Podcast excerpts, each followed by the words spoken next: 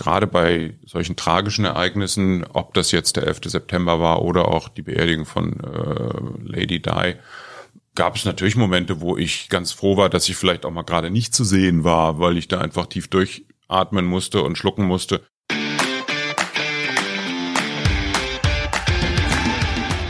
Spitz auf Knopf. Das Interview, wenn das Flutlicht aus ist. Mit Carsten Kulabik. Seit Jahrzehnten prägt er die Nachrichten und die Politikberichterstattung von RTL. Dabei hätte alles im Ferkelstall enden können. Nicht umsonst wurde er mehrmals von Fernsehzeitschriften zum bekanntesten, beliebtesten und kompetentesten Nachrichtenmoderator gewählt. In gut drei Stunden ist es 18.45 Uhr. Herzlich willkommen in Folge 7 von Spitz auf Knopf. Peter Klöppel, hallo. Hallo. Herr Klöppel, alles Gute zum 35. Ja, ähm, das haben wir jetzt schon ein paar Monate hinter uns, aber herzlichen Dank. Ich freue mich über jeden Glückwunsch, auch wenn ich erst 35 geworden bin. Ja, ja es ging vor genau 35 Jahren los bei RTL Plus damals noch in äh, Luxemburg. Also über drei Jahrzehnte sind Sie hier bei RTL. Es hat angefangen äh, in Bonn bei Ihnen als äh, Korrespondent in der damaligen Hauptstadt, später dann in die USA für zwei Jahre und seit 92 bei RTL aktuell. Wenn wir aber noch mal ein paar Jahre zurückspulen, Sie haben Agrarwissenschaften studiert in Göttingen und wären fast beim Wissenschaftsmagazin Geo gelandet. Als Redakteur gab es das Angebot. Haben Sie mal drüber nachgedacht, wie Ihr Leben verlaufen wäre, wenn Sie 85 bei Geo gelandet wären? Also ich hoffe genauso spannend äh, wie hier bei RTL und äh, bin aber trotzdem der Meinung, dass die Entscheidung für RTL die bessere gewesen ist, ähm, weil ich ganz einfach gesehen habe, dass die Möglichkeiten, die mir hier eingeräumt wurden, doch nochmal über das hinausgehen, was mir wahrscheinlich bei einem so tollen Magazin wie Geo ermöglicht worden wäre. Aber ich will das überhaupt nicht kleinspielen. Das war eine tolle Chance, oder wäre eine tolle Chance gewesen bei Geo, weil ich dieses Magazin auch immer noch sehr schätze. Äh, aber RTL war damals ein kleines Unternehmen und wenn man so als Endzwanziger quasi in ein Start-up einsteigen kann, dann ist das natürlich nochmal eine Herausforderung, die bietet ein bisschen mehr als das, was man bei einem auch damals schon ja doch etablierten Magazin hatte. Jetzt sitzen wir in Köln-Deutz in den Räumlichkeiten hier von RTL. Wenn Sie jetzt überlegen, wie es damals in Luxemburg war, war alles ein bisschen anders, wie Sie gesagt haben, Start-up-Atmosphäre. Was sind so die größten Unterschiede? Ich meine, Sie haben ja wirklich alles erlebt von Beginn an. Also RTL Plus, so hieß es ja damals tatsächlich, war äh, ein kleiner Laden mit, mit 60 Leuten. Also RTL Plus war ja das deutsche Fernsehprogramm äh, von RTL und äh, die begannen mit einer noch kleineren Truppe. Als ich dann kam, waren wir ungefähr 60 und machten damit aber auch schon Programm von nachmittags 4 Uhr bis um Mitternacht ungefähr. Inzwischen ist die Mediengruppe RTL Deutschland ja also riesig gewachsen. Äh, wir sind hier in tollen Räumlichkeiten in Deutsch. Wir sind weit über 2000 Mitarbeiter, äh, machen nicht nur ein Fernsehprogramm, sondern viele. Und ähm, das ist, würde ich mal sagen, eine Welt, die sich äh, quasi da entwickelt hat. Aber es war schön zu sehen, wie die sich entwickelt hat, denn äh, wenn man so bei den ganz kleinen Anfängen mit dabei war, dann weiß man auch tatsächlich zu schätzen, wo man gelandet ist, wenn man jetzt hier bei diesem Unternehmen arbeitet. Mhm. Und die Reise wird weitergehen. Um Sie ein bisschen besser kennenzulernen, starten wir mit unserer ersten Rubrik Entweder oder mit der Bitte um kurze Antwort. Sie müssen sich zwischen zwei Antwortmöglichkeiten entscheiden. Chefredakteur oder Chefmoderator? Entweder oder. ich habe beides gemacht und, und ganz kurz antworten ist schwer darauf. Ich äh, war Chefmoderator, bin dann auch Chefredakteur gewesen, parallel zum Chefmoderator und habe mich dann entschieden, den Chefredakteur nach zehn Jahren wieder abzugeben, weil mir Chefmoderator halt auch sehr viel Spaß macht. Ich wollte insgesamt etwas weniger Zeit bei der Arbeit verbringen und das äh, hat sich dann auch, sagen wir mal, für mich insofern auch ausbezahlt, als dass ich gesagt habe, ich habe dadurch ein paar mehr Freiheiten, die ich so nicht hatte äh, mit einer Doppelbelastung. Sorry für die lange Antwort. Fahrradfahren oder joggen? Joggen. Politik oder Sport? Auch da fällt mir das entweder oder schwer. Ich finde Politik hochfaszinierend, ähm, würde es praktisch nie machen. Ich finde Sport hochfaszinierend und betreibe wenigstens auch ein bisschen Sport. Also so gesehen beides gerne. In Anlehnung an die erste Frage, wo es um Chefredakteur und Chefmoderator ging, Zeit oder Geld? Ah, es ist auch ganz schwer zu beantworten. Äh, es wird gleich noch schwerer. Geld beruhigt, ähm, Zeit kann man sich aber auch nicht kaufen. Hm. Laschet oder Söder? Politische Aussagen äh, habe ich noch nie gemacht, werde sie auch jetzt nicht machen. Tagesschau oder ZDF heute? Weder noch, weil ich für beide Sendungen abends keine Zeit habe. Äh, das heißt, ich bin, äh, wenn ich mit der Sendung, die ich ja selber moderiere, fertig bin, auf dem Weg nach Hause. Ich brauche ungefähr eine Dreiviertelstunde mit dem Zug. Das heißt, ich verpasse sowohl die Heute-Sendung als auch die Tagesschau. Ich weiß aber und kenne die Kollegen, dass sie beide tolle Arbeit leisten. Mhm. Klaus Kleber oder Ingo Zamperoni? Oh, ich kenne Ingo Zamperoni fast gar nicht, Klaus Kleber ein bisschen beide nette Kollegen, hochkompetente Journalisten. Also ich bin immer froh, wenn ich sehe, was der deutsche Journalismus, gerade auch der Fernsehjournalismus so hervorbringt. Hm. Deutschland oder Amerika? Auch da muss ich sagen, äh, schlägt mein Herz äh, quasi zweifach. Ich bin sehr gerne hier. Äh, ich bin sehr gerne in den USA. Ich fühle mich in beiden Ländern gleich wohl.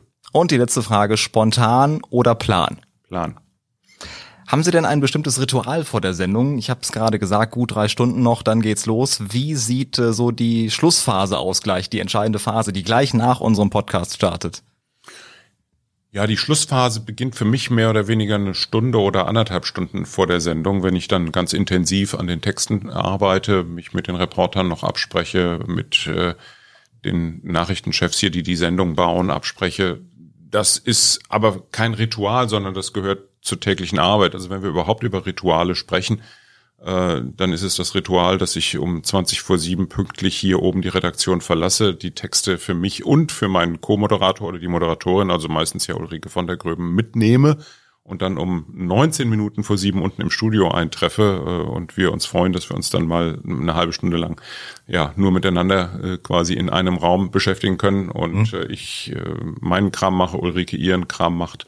Also das ist äh, könnte sagen, der schönste Teil des Tages, weil er auch quasi den Tag dann abrundet und ja auch logischerweise äh, ein Produkt der Arbeit ist des ganzen Tages. Denn was die Menschen zu Hause sehen, das entsteht über einen langen Zeitraum hinweg, an dem ich von Anfang bis Ende beteiligt bin. Genau, ist ja nur ein Bruchteil von dem, was der Zuschauer mitbekommt, was sie hier den ganzen Tag machen. Wahrscheinlich äh, gibt's auch äh, das Aufzugverbot so kurz vor der Sendung. Oder gab's mal eine knifflige Situation, wo sie fast zu spät gekommen wären? Kam sowas also schon mal vor? Das ist einmal, aber vor langer, langer Zeit äh, in einem anderen Gebäude der Fall gewesen. Da musste man konnte man natürlich genauso gut zu Fuß laufen, was ich auch meistens gemacht habe. Aber manchmal bin ich auch Aufzug gefahren, einmal immer so fast stecken geblieben oder stecken geblieben. Es ging dann aber irgendwie seitdem habe ich auch gesagt, ich fahre nicht mehr Aufzug und hier ist es eh kein Problem. Äh, da, wo ich hin muss, da fährt auch kein Aufzug hin. Ich glaube, dass sich viele Zuschauer auch fragen, wenn schon die Intro-Musik läuft und man sie dann sieht, mit Ulrike von der Gröben zum Beispiel oder Andreas Fontin oder Jana Azizi, äh, man sieht schon, wie sie miteinander reden, man hört aber nichts. Ähm, worum man geht's verpasst da? Ist auch das, nichts. Ich sage es. Ist das Smalltalk oder, oder tun Sie sowas? Ja, genau. Worüber reden Sie da? Nein, es ist, es ist ein bisschen Smalltalk, weil wir, wir wissen, dass wir da schon zu sehen sind. Wir haben immer etwas, worüber wir reden können, aber es ist nie von so staatstragender Bedeutung, dass man es jetzt dringend irgendwie mit offenem Mikrofon transportieren müsste. Hm. Gibt es irgendwas Geheimnisvolles hinter dem Moderationstisch, was man auch nie sieht? Glas Wasser, ähm, Stift und ich glaube ein paar Tempotücher für den Fall, dass uns mal, weiß ich nicht, was die Nase läuft während der Moderation und wenn der Film dann läuft, können wir uns schnell die Nase putzen. Also keine Nervennahrung, Süßigkeiten um oder Gottes so? Willen, nein. Also zu, zu essen geht im Studio ja schon mal gar nicht und trinken tatsächlich auch nur Wasser. Hm. Wie sieht so grob Ihr Arbeitstag hier bei RTL aus? Wann geht's los und äh, können Sie mit Ende der Sendung dann auch gehen oder geht's dann noch mal ein bisschen weiter? Also ich treffe meistens so kurz vor zehn hier ein. Ähm, wir haben dann eine Dreiviertelstunde, in, in der ich mich schon weiter noch auf die Sendung vorbereiten kann, weil meine Vorbereitung beginnt eigentlich schon kurz nach dem Aufstehen, indem ich Zeitungen lese, Agenturen lese, Mails lese, der Fahrt ins Büro lese ich auch weiter. Das heißt also, ich versuche mich schon die ganze Zeit schlau zu machen, bevor ich hier in die erste Konferenz gehe, die um Viertel vor elf beginnt. Dann bereden wir hier mit dem Redaktionsteam und unseren Korrespondenten draußen, was der Tag so bringt, wie wir uns vorstellen, wie die Sendung aussehen kann. Äh, das dauert eine Dreiviertelstunde ungefähr. Dann beginnt jeder hier mit seiner Redaktionsarbeit. Ich betreue fast immer die politischen Themen und auch manchmal andere Themen. Das heißt, ich spreche mit unseren Korrespondenten in Berlin Ähm, dann gehen wir irgendwann Mittagessen. So ab Viertel vor eins bin ich dann wieder hier am Schreibtisch. Ähm, ab halb zwei findet dann die nächste Konferenz statt, in der wir dann über die quasi Bearbeitung der Themen reden, die wir morgens in Auftrag gegeben haben. Und so ist es halt normaler redaktioneller Tagesablauf, was Redakteure so machen. Wir telefonieren, wir lesen, wir quatschen, wir schreiben bis es dann tatsächlich auf die Sendung zuläuft. Mhm. Sie sind ja auch begeisterter Läufer und äh, schaffen Sie das auch in diesen normalen, in eng getakteten Tag, wenn Sie hier bei RTL sind, das noch unterzubringen oder laufen Sie eher dann, äh, wenn Sie in der Freizeit unterwegs sind? Also ich muss gestehen, das mit dem Laufen hat sich in den letzten Jahren etwas oder sogar deutlich verringert. Also ich bin meinen letzten Marathon 2014 gelaufen und habe danach auch beschlossen, dass so die lange Strecke für mich sowieso nichts mehr ist. Ähm, mit wachsendem Alter habe ich äh, größeren Spaß gefunden daran, äh, Golf zu spielen, was ich jetzt seit fünf Jahren mache. Ich spiele aber auch viel Tennis. Äh, das heißt, ich gehe zwar immer noch joggen, aber beileibe nicht mehr die, ich weiß es nicht, was 50, 60 Kilometer in der Woche, die ich früher mal gelaufen bin. Hm. Stimmt es eigentlich, dass Sie Ihre Anzüge für die Sendung selber mitbringen? Ja, ich habe zu Hause einen Schrank voller Klamotten äh, so wie jeder andere normale Mensch auch. Und dazu gehören dann auch zwölf Anzüge, sowas in der Größenordnung und 40 Krawatten. Und morgens kann ich mir das aussuchen, was ich gerne anziehen möchte. Und damit komme ich dann auch ins Büro. Respekt. Ich glaube, da gibt's viele, die es anders machen, die die Sachen gestellt bekommen beispielsweise. Also äh, ich muss mir zum Glück die Anzüge auch nicht selber kaufen. Ja, auch die wurden mir gestellt, aber äh, sie hängen halt bei mir zu Hause. Ich mag das nicht so, wenn ich mich hier dramatisch dann noch umziehen muss. Und mhm. ich fühle mich wohl im Anzug oder zumindest bei normalen Temperaturen im Anzug jetzt im Sommer trage ich auch mal ein Polohemd während des Tages. Mhm. Muss bei den Temperaturen auf jeden Fall auch sein. Ja. Wir machen weiter mit dem nächsten Spiel. Das äh, kennen viele von Partys zum Beispiel, wo es äh, darum geht äh, zu sagen, ich hab noch nie. Mhm. Und Sie dürfen gleich sagen, richtig oder falsch. Ich habe noch nie bei RTL aktuell etwas anderes angehabt als eine Anzughose. Richtig. Eine News aus dem Kopf gesprochen. Moment, halt. Ja, okay. Ich muss mich, ich habe auch schon mal eine Jeans angehabt, aber das war nicht im Studio, sondern da war ich dann vor Ort, als wir mal live äh, vom Hochwasser berichtet haben. Auch an der einen oder anderen Stelle, wenn wir live draußen waren, habe ich jetzt auch nicht immer einen Anzug an, sondern das ist dann halt dem Anlass entsprechend auch mal eine Jeans oder irgendwas anderes. Mhm. Aber keine kurzen Hosen oder Schlappen oder irgendwas. Das kommt nicht in die Tüte. Oder keine Jogginghose beispielsweise. Um Gottes Willen. ich habe noch nie eine News aus dem Kopf vorgelesen, weil etwas schiefgelaufen ist. Ich muss ganz oft News aus dem Kopf nicht vorlesen, sondern quasi entwickeln, äh, weil sich News manchmal auch während der Sendung erst entwickeln und ich bekomme über einen Kopf-Ohrhörer äh, quasi gesagt, pass auf, da ist noch das und das, ähm, kannst du das irgendwie transportieren und dann muss ich wissen, worum es geht und das muss ich dann, ohne dass es auf dem Papier steht, auch tatsächlich vortragen können. Das ist normales Geschäft. Mhm. Passiert nicht jeden Tag, aber passiert immer wieder. Und daran sieht man auch eben, dass es eine Live-Sendung ist und dass es nicht äh, vorher aufgezeichnet ist. Da kann immer irgendwas dazwischen kommen und passieren. Ich habe noch nie einen Lachkrampf wegen einer Meldung bekommen. Richtig. Und ich habe noch äh, nie meinen Job über Privates gestellt.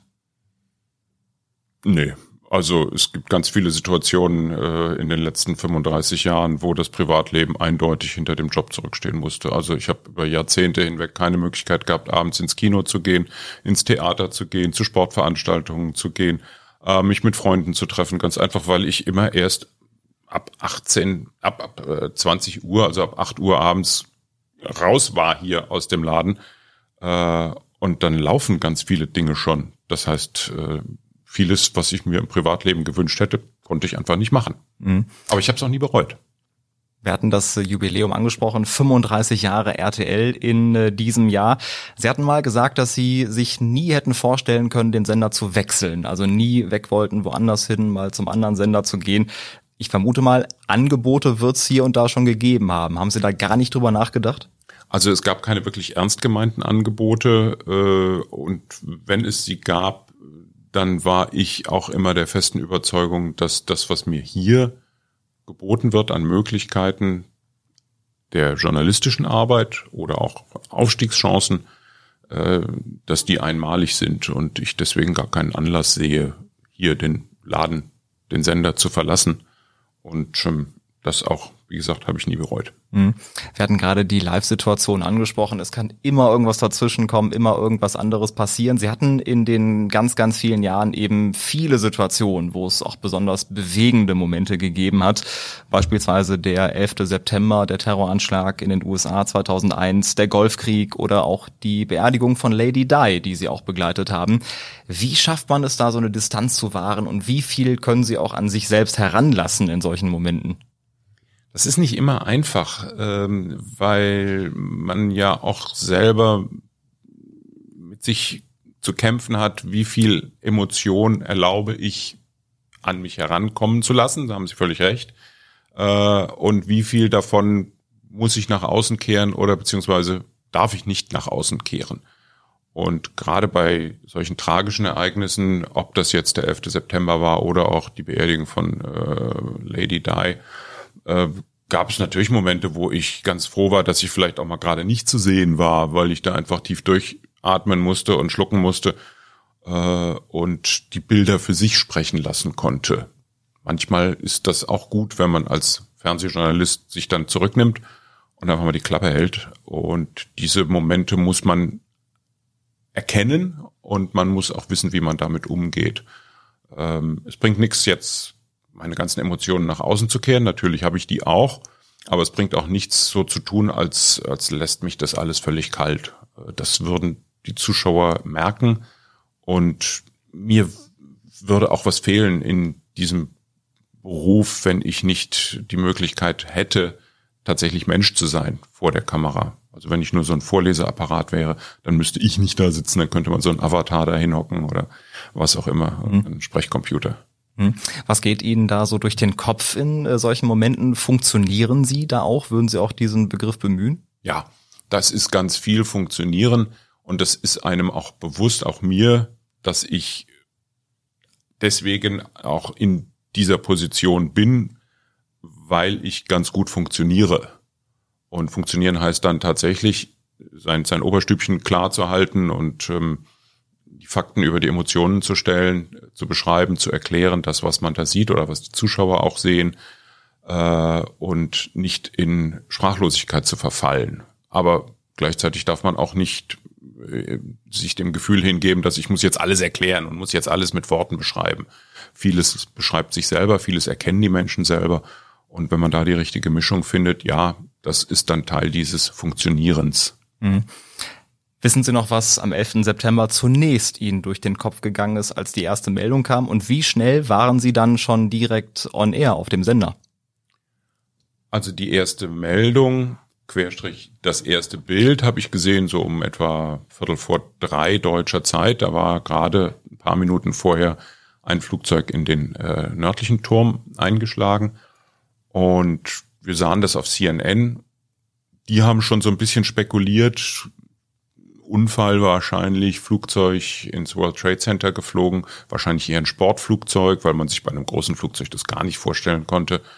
Äh, aber ich habe dann so ein bisschen die Bilder mal verglichen mit meiner Kenntnis von dem Gebäude und habe gesagt, das ist doch schon ein relativ großes Loch da, das ist kein kleines Flugzeug gewesen. Und äh, dann kam auch sehr bald, also innerhalb weniger Minuten, auch schon so die erste Spekulation, dass es auch ein Verkehrsflugzeug sein könnte. Und in dem Moment bin ich dann in die Maske gelaufen und als ich in der Maske saß, flog das zweite Flugzeug in den anderen Turm und da war mir völlig klar, worum es sich handelt. Äh, und ich war ungefähr, ich würde sagen, so 15 Minuten, nachdem wir die ersten Bilder gesehen haben, oder ein bisschen weniger, äh, dann on air und bin dann on air geblieben. Mhm. Das muss Ihnen auch richtig unter die Haut gegangen sein, vermute ich, weil Sie eben auch diese persönliche Verbindung zu den USA haben. Das ist jetzt nicht irgendein Land auch für Sie gewesen. Sie haben dort selber gelebt, dort Ihre Frau kennengelernt. Hat das auch für Sie eine Rolle gespielt in diesen Momenten, wo Sie gedacht haben, Mensch, das ist doch genau da und da und da war ich vielleicht letztens noch? Ja, na klar. Und ich meine, das ist auf der einen Seite belastend, aber gleichzeitig auch hilfreich, weil ich natürlich viele Informationen abgespeichert hatte über das Land, über die Leute, über das Gebäude, über Flugverkehr, über alles Mögliche, worüber man natürlich dann in den ersten Stunden auch ganz besonders viel gesprochen und spekuliert wurde. Ähm, und natürlich ist es gleichzeitig auch ein, ein Land der Heimat für mich. Äh, und so wie in jedem anderen Heimatland, das getroffen wird, hat auch dieser Anschlag mich getroffen. Ähm, ich wusste nun zum Glück, dass keiner meiner Bekannten oder Freunde wohl im World Trade Center arbeitet und jetzt unmittelbar in Gefahr war. Aber ich habe dann auch hinterher erfahren, dass einige unserer Mitarbeiter, die dann dort auch hingefahren sind, um darüber zu berichten, dann doch nur knapp mit dem Leben davon gekommen sind. Hm. Sie haben äh, für diese Berichterstattung damals den Grimme-Preis bekommen. Das ist für viele so dieser Moment, wenn Sie an Peter Klöppel denken. Ja klar, ich habe ihn damals am 11. September gesehen, eine riesen Reichweite auch für Sie. Ähm, inwieweit freut es Sie auch, dass Sie eben in verschiedenen Rankings immer wieder auch gewählt werden als eben kompetentester oder bekanntester Moderator, dass Sie quasi so ja der Vermittler sind von Nachricht und viele Menschen erst die Nachrichten so richtig verstehen, nachdem sie sie bei Ihnen gesehen haben. Ich denke, jeder Mensch freut sich über Bestätigung des eigenen Tuns, also positive Bestätigung. Ähm, für mich ist Journalismus, Fernsehjournalismus und äh, quasi Nachrichtenmoderation das, womit ich einen ganz großen Teil meines Lebens verbracht habe und habe immer versucht, es so gut wie möglich zu machen. Und wenn die Zuschauer sagen, ja, dem vertrauen wir, dem äh, schauen wir mit Interesse und auch mit Gehör zu, dann ist das für mich eine gute Bestätigung, dass ich mein, meine Arbeit offenbar ordentlich mache, ja. Mhm. Wie blicken Sie aktuell weiterhin in äh, Richtung USA, auch aufgrund äh, der aktuellen Situation? Die nächsten Wahlen stehen an. Ähm, Ihre Tochter wohnt dort in den USA. Blicken Sie da gleichgültig hin, vielleicht ein bisschen irritiert oder auch verängstigt? Äh, mit was für Gefühlen blicken Sie in, in Ihre frühere Heimat? Naja, es war ja schon im Jahre 2016 klar, als Donald Trump gewählt wurde, dass er ein ganz anderer Präsident sein würde, als wir das bisher von amerikanischen Präsidenten kannten. Ähm, das hat sich auch bestätigt und ich habe auch wie viele andere Menschen auf der Welt ja festgestellt, dass Amerika eher in eine Art isolationistische Position hinein manövriert wurde durch seine Politik. Ich denke, dass Amerika alles andere als Isolationismus betreiben sollte. Äh, es ist ein globaler, sagen wir mal, ein globales Powerhouse und ich würde mir wünschen, dass es auch wieder eher in globalen und nicht nur in nationalistischen Kategorien denkt. Ob das Ergebnis bei dieser Wahl auch quasi dieses Sentiment widerspiegelt bei den amerikanischen Wählern, weiß ich nicht. Aber wenn man den Umfragen glauben kann, äh, könnte es ja durchaus sein, dass Joe Biden bessere Wahlchancen hat als Donald Trump. Aber ich war vor vier Jahren auch der Überzeugung, dass Hillary Clinton bessere Chancen hat als Donald Trump. Damals haben wir uns getäuscht.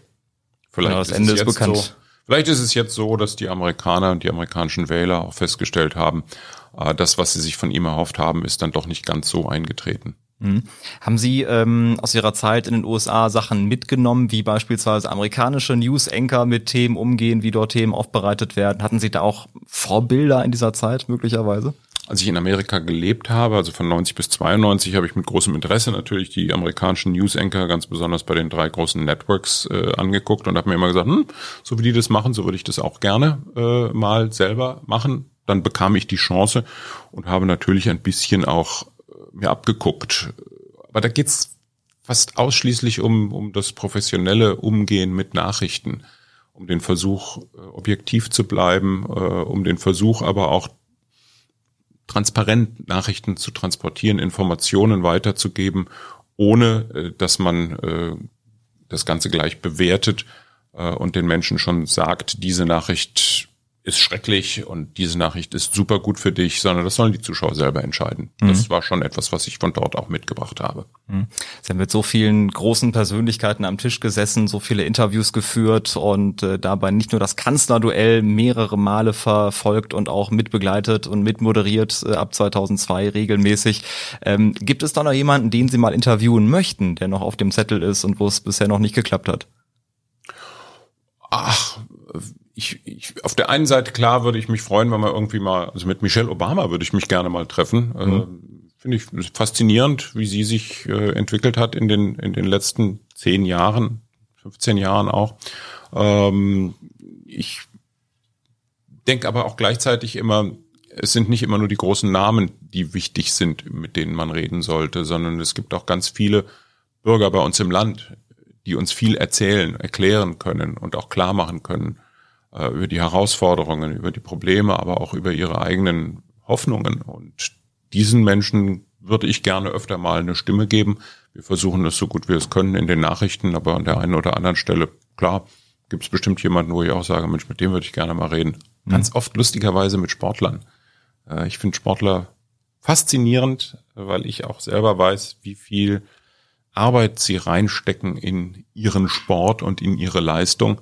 Äh, und ich frage mich manchmal, wie kriegen die sich jeden Morgen motiviert, äh, mit schmerzenden Muskeln aus dem Bett zu steigen und trotzdem dann wieder auf den Trainingsplatz zu gehen oder ins Fitness oder Muskelstudio, keine Ahnung. Mhm, das ist ein guter Aufhänger. Wir werden gleich nochmal ganz kurz über Sport reden. Ähm, Sie waren ja Agrarwissenschaftler, haben das studiert, äh, hatten sich mit dem Thema Ferkelzucht beschäftigt. Sie waren ja auch sehr dankbar, dass eben Ihr Leben dann diese Wendung genommen hat und Sie bei RTL gelandet sind. Ich habe bei der Recherche herausgefunden, dass es auch einige Parallelen äh, zwischen uns gibt tatsächlich. Sie haben ebenfalls eine Rot-Grün-Schwäche können Mathe ebenfalls nicht so gut und äh, können auf einem Auge auch deutlich schlechter sehen. Äh, war das eigentlich klar, da dass ja es dann was nur, werden, ja? richtig war das klar, dass es dann in den Bereich Journalismus mündet möglicherweise? Nee, überhaupt nicht, weil vieles von dem äh, hat mich jetzt im normalen Leben nicht dramatisch beeinflusst. Also die rot-grün Sehschwäche hat mich weder politisch noch äh, sonst wie beeinflusst. äh, die Kurzsichtigkeit auf einem Auge konnte das andere Auge, das sehr gut guckt, ordentlich ausgleichen. Und die Mathe-Schwäche, ja, also dass aus mir kein Mathematikprofessor wird, das war mir von Anfang an klar. Hm. Wir haben jetzt äh, für Sie eine kleine Botschaft mitgebracht. Das gehörte ebenfalls zur Recherche, mit Weggefährten von Ihnen zu sprechen, die äh, Ihnen eine Botschaft hinterlassen. Und jetzt bin ich mal gespannt, ob Sie sofort diesen Menschen erkennen. Nur so viel, Sie haben jahrelang zusammen RTL aktuell präsentiert. Peter Klöppel, da fällt mir natürlich eine Menge ein. Wir kennen uns seit mehr als 30 Jahren und äh, er war von Anfang an erkennbar ein Talent. Das hat er ja nachdrücklich bewiesen, deshalb möchte ich auch hier gar nicht groß über seine journalistischen Leistungen sprechen, sondern sehr viel mehr über seine fußballerischen, weil ich kann mich erinnern, einmal hat er mitgewirkt in unserer Betriebsmannschaft, vielleicht auch zweimal, aber einmal kann ich mich erinnern, da haben wir gegen eine Luxemburger Mannschaft 3 zu 3 gespielt und das Ergebnis sagt es schon, es war nicht so das Spiel der Abwehrketten. Und er spielte in der Innenverteidigung. Wenn ich das richtig in Erinnerung habe, gab es da das eine oder andere Problem. Aber Peter darf gerne wieder sprechen. Und dann gibt es noch eine sehr hübsche private Geschichte. Ich erzähle die heute ruhig mal, weil das ist so, so lange her, dass man das erzählen kann. Wir hatten damals eine Kartenrunde, die sich so ein bis zweimal wöchentlich traf unter anderem auch äh, bei mir daheim. Und eines Tages kam Peter Klöppel und wir hatten neue Möbel bekommen und er setzte sich in einen unserer neuen Sessel und sagte dann sehr laut und deutlich, boah, die sind wirklich genauso bequem, wie Ariane es erzählt hat. Dazu muss man sagen, dass Ariane Moschkau damals bei uns moderierte. Sie ist die Mutter übrigens von Laura von Torra geworden und Ariane hatte mich irgendwann mal zwischendurch, ich schwöre es bei Gott, mit einem Kollegen besucht. Völlig harmlose Angelegenheit. Aber ich hatte meiner Frau nichts von diesem Besuch erzählt. Meine Ex-Frau, die war auch sehr eifersüchtig. Und ich wusste in diesem Moment, wenn die Kartenrunde sich auflöst, werde ich ein kleines Eheproblem haben, denn meine Frau wird mich selbstverständlich darauf ansprechen. Wieso denn? Ariane Moschkau weiß, wie bequem unsere Sessel sind. So war es auch, aber Peter, auch jetzt, weit 30 Jahre später, verzeih ich dir, sowas passiert schon mal und du konntest ja nicht wissen, dass ich meiner Frau das nicht erzählt hatte. So, in diesem Sinne, alles Liebe, Peter, Grüße von mir, bis bald mal. Eine kleine Grußbotschaft von Uli Potowski. Ja, genau. Ich kann, äh, ich höre diese Geschichte jetzt zum ersten Mal und jetzt so ganz langsam taucht sie aus dem Dämmerschein meines verblassenen äh, Gedächtnisses wieder auf. Ja, äh, da war was, aber ähm, ich kann mich nicht dran erinnern, dass es ein Problem bei Uli Potowski gab anschließend zu Hause in der Familie. Also ich glaube, er hat es dann gelöst bekommen, ja. Da gehe ich auch von aus.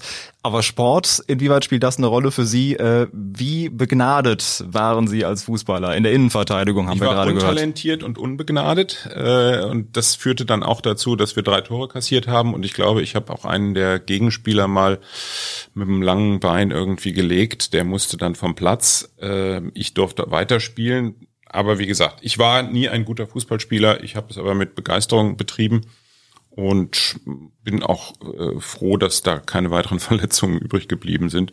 Und was den Sessel da angeht bei Uli Potowski, äh, ja, Ariane Moschkau, ähm, die, äh, an die erinnere ich mich auch sehr gut äh, noch dazu, weil ihre Tochter ja jetzt tatsächlich manchmal auch hier bei uns in der Sendung auftaucht. Und äh, ich denke mal, Mensch, irgendwie findet jeder Kreis, findet seinen Schluss. Ja, ist auch eine große RTL-Familie wahrscheinlich über diese 35 Jahre hinweg. 1984 ging es halt los, 36 Jahre schon her. Ja. Herr Klöppel, wir machen weiter mit der letzten Rubrik hier bei uns auf Knopfdruck. Sie dürfen diese drei Sätze noch vervollständigen. Wenn ich einen Tag mit dieser Person verbringen könnte, wäre das? Oh. Mai. Wie viel Zeit haben wir da? Es gibt so viele Menschen, bei denen ich gerne mal einen Tag dabei bin. Also sagen wir mal so, wenn ich mal einen Tag lang mit einem Piloten äh, kreuz und quer über Europa fliegen könnte, dann würde ich mich gerne in den Co-Pilotensitz setzen. Und er sagt Ihnen dann, was rot und grün ist. Er würde mir dann genau das erklären und vielleicht würde er mir auch mal erlauben, äh, an den Steuerknüppel irgendwie ran zu dürfen. Hm. Ich wäre gern nochmal Hauptstadtkorrespondent oder USA-Korrespondent. Weder noch weil ich beides gemacht habe und es gibt Abschnitte im Leben, die muss man irgendwann mal hinter sich lassen. Mhm. Und wenn ich äh, heute bei Geo arbeiten würde, würde ich morgen darüber einen Artikel schreiben. Über Klimawandel hat man ja schon sehr viel gelesen äh, bei Geo, vermute ich. Aber äh, ich würde gerne was über die Alpen schreiben. Ähm, die Alpen sind für mich so ein Sehnsuchtsort. Ich habe hier auch auf meinem Computer eine Website, wo man immer Webcams sich angucken kann von Alpenpanoramen. Und das beruhigt mich, äh, wenn ich einfach sehe, blauer Himmel, weiße Wolken, grüne Almen, weiße Gletscher oder oft ja leider nicht mehr ganz so große Gletscher. Ähm, und ich würde gerne mehr Zeit in den Bergen verbringen und auch über die Berge mal schreiben. Mhm. Da hat man ihre Naturverbundenheit heraus.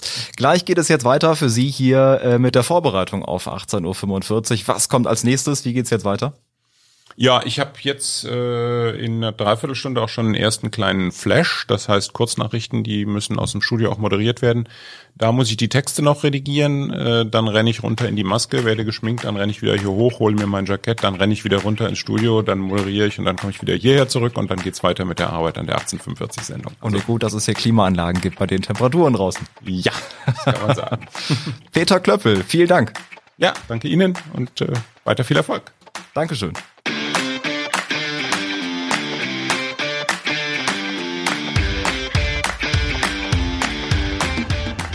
Das war Spitz auf Knopf.